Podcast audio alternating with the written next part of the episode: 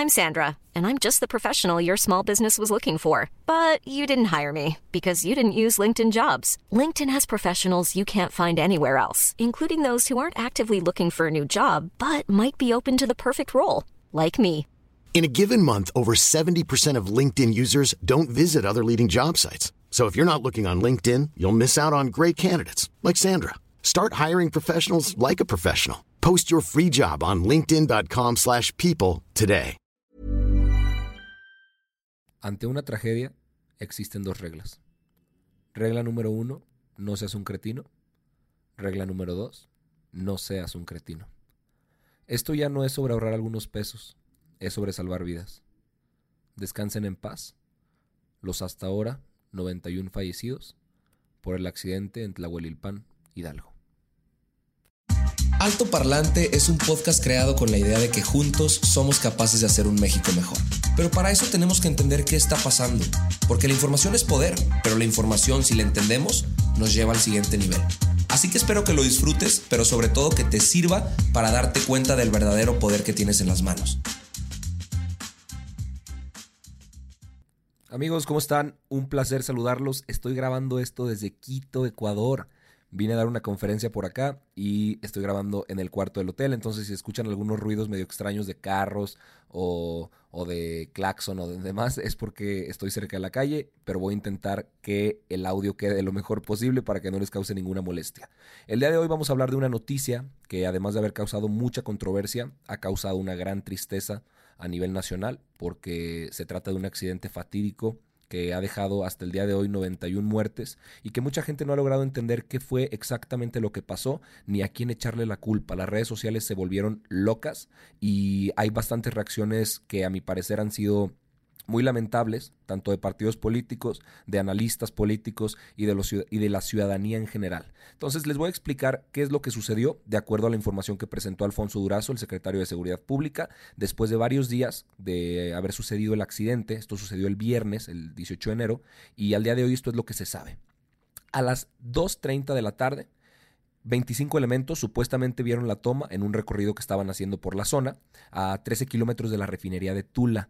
Y aquí ya empezaron a presentarse distintas versiones, porque Omar Fayad, gobernador de Hidalgo, dijo que fue hasta las 4.50 de la tarde cuando se había reportado a Pemex el incidente. Siguió dando la información Alfonso Durazo, dijo que a las 5 de la tarde llegó gente de la Gendarmería, que a las 5.30 llegaron 60 elementos de la Policía Militar, porque ya se sabía que había ahí un hoyo en el ducto y que había mucha gente acercándose para tomar combustible.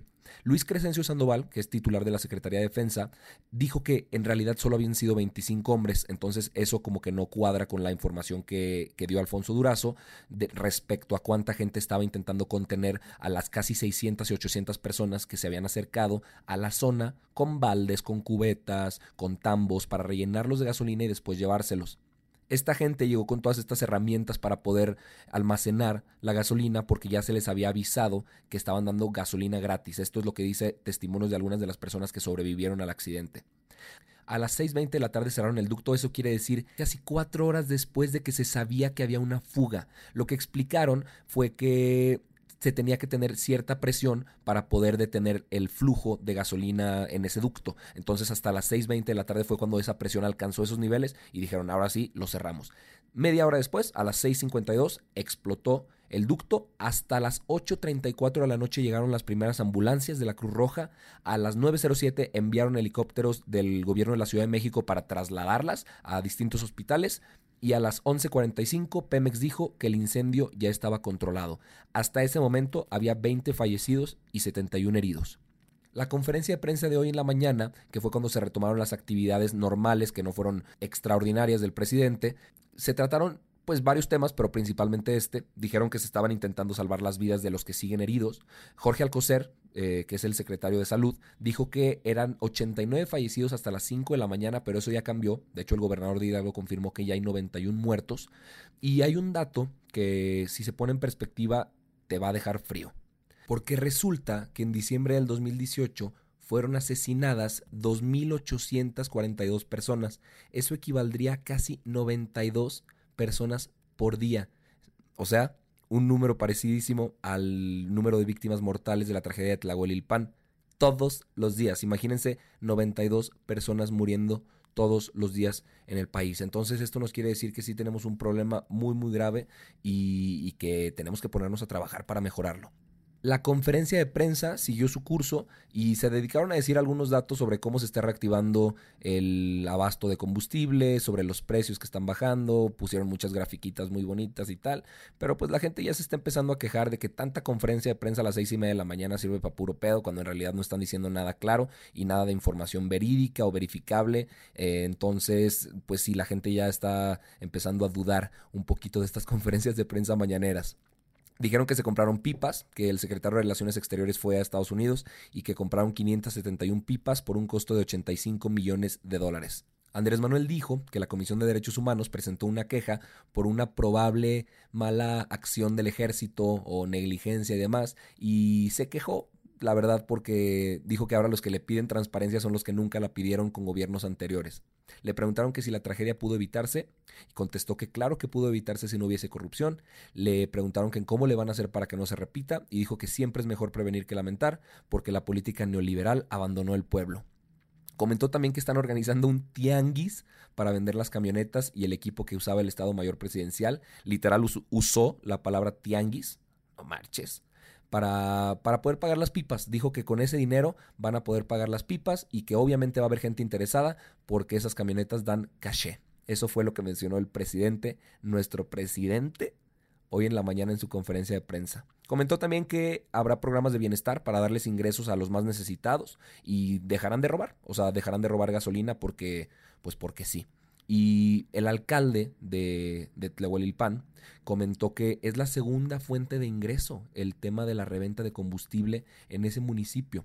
Alejandro Gertz, que ya les platiqué un poquito de él en el episodio pasado, el nuevo fiscal nacional, comentó que una de las posibles causas de la explosión es que había muchísima gente en el lugar y que como tenían ropa de contenido sintético, eso puede generar reacciones eléctricas y ese es un principio de investigación que se está, se está llevando a cabo ahorita. O sea, no lo aseguró, pero dijo que sobre esa línea van a intentar investigar para ver si es cierto, porque eso puede ser lo que generó la chispa.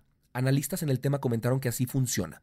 Alguien perfora el ducto, le avisa a la gente que van a perforar el ducto a, a tal hora y les cobran para poder entrar a la zona del flujo donde está brotando toda la gasolina y aparte después les compran la, gasolina que ellos están almacenando en sus contenedores. Y Juan Pedro Cruz Arias, que es el alcalde, comentó que habían tenido indicios desde hace mucho tiempo de que esa toma ya existía y que habían hecho los reportes correspondientes. Entonces que a Pemex era los que les correspondía clausurar definitivamente esa toma. Eso lo dijo en una entrevista con Pedro Gamboa para Milenio.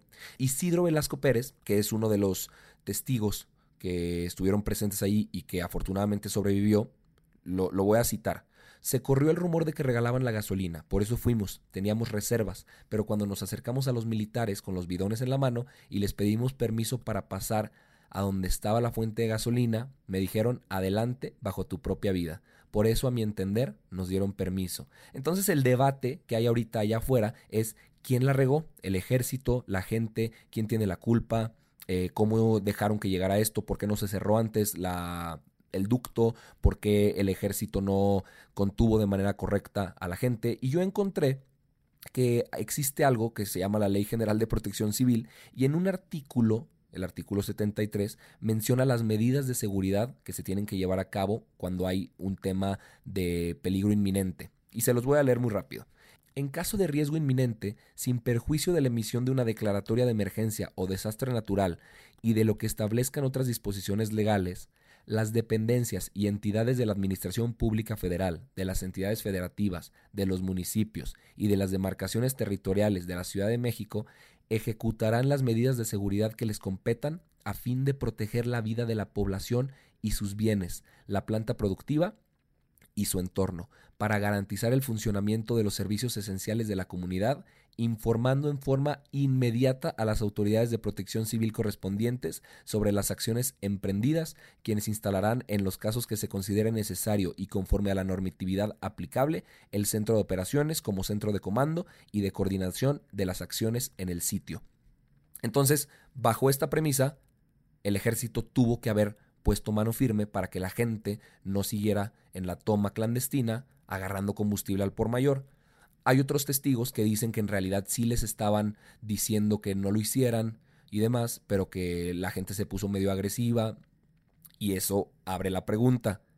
¿Tenemos un ejército realmente capacitado para que esté en las calles a cargo de la seguridad pública? O sea, el tema de la Guardia Nacional que ya tanto se ha debatido también.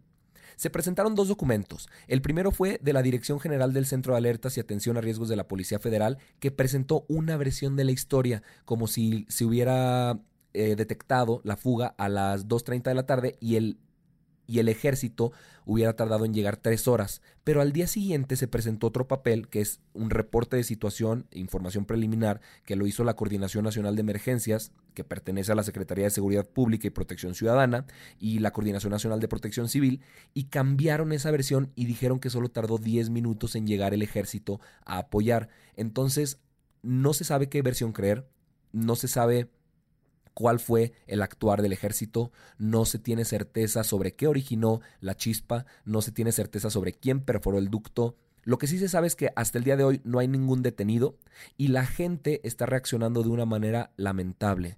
De verdad a mí se me ponía la piel chinita nada más de leer comentarios tan feos en contra de otros mexicanos. Leí un tuit que decía que por mí que se quemen los ladrones, eh, qué bueno que eh, esto haya sucedido para que los ladrones aprendan y al mismo tiempo me ponía a ver videos de las familias intentando identificar los cuerpos que estaban hechos cenizas y que va a tardar semanas, inclusive meses.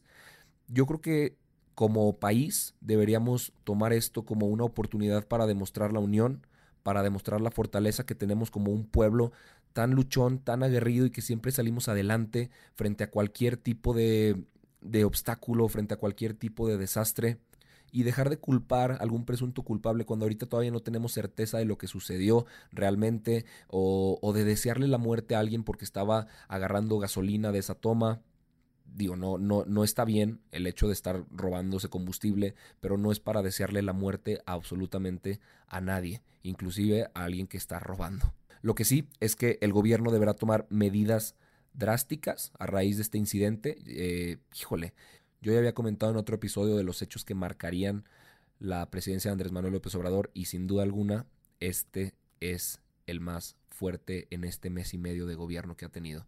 Entonces, hagamos lo nuestro, demostremos decencia, demostremos el carácter mexicano, unido, empático, solidario y saquemos esto una vez más adelante.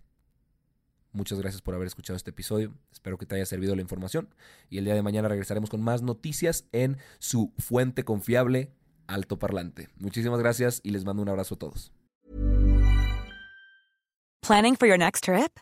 Elevate your travel style with Quince. Quince has all the jet setting essentials you'll want for your next getaway, like European linen, premium luggage options, buttery soft Italian leather bags, and so much more. And is all priced at 50 to 80% less than similar brands.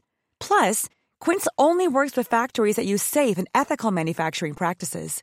Pack your bags with high-quality essentials you'll be wearing for vacations to come with Quince. Go to quince.com/pack for free shipping and 365-day returns.